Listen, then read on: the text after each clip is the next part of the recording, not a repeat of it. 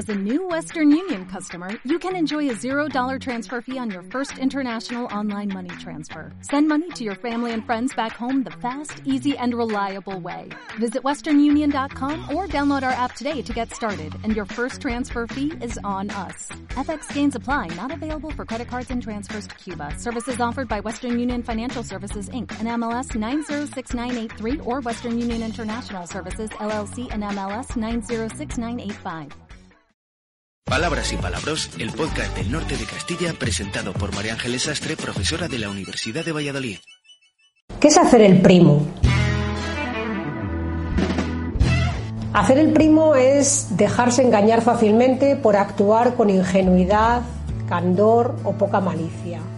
Y también hacer algo que implica esfuerzo, riesgo, gasto, o que resulta molesto o que lleva mucho tiempo con la seguridad de que no va a ser reconocido y de que nadie lo va a agradecer.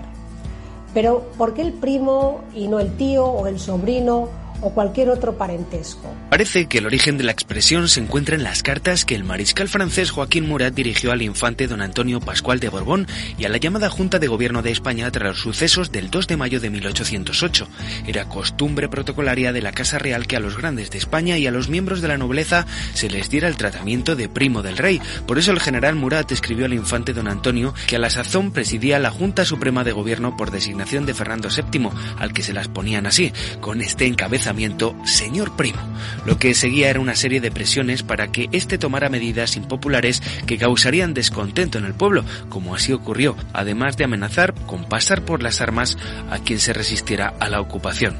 El infante don Antonio cedió a los deseos del general y quedó como un incauto.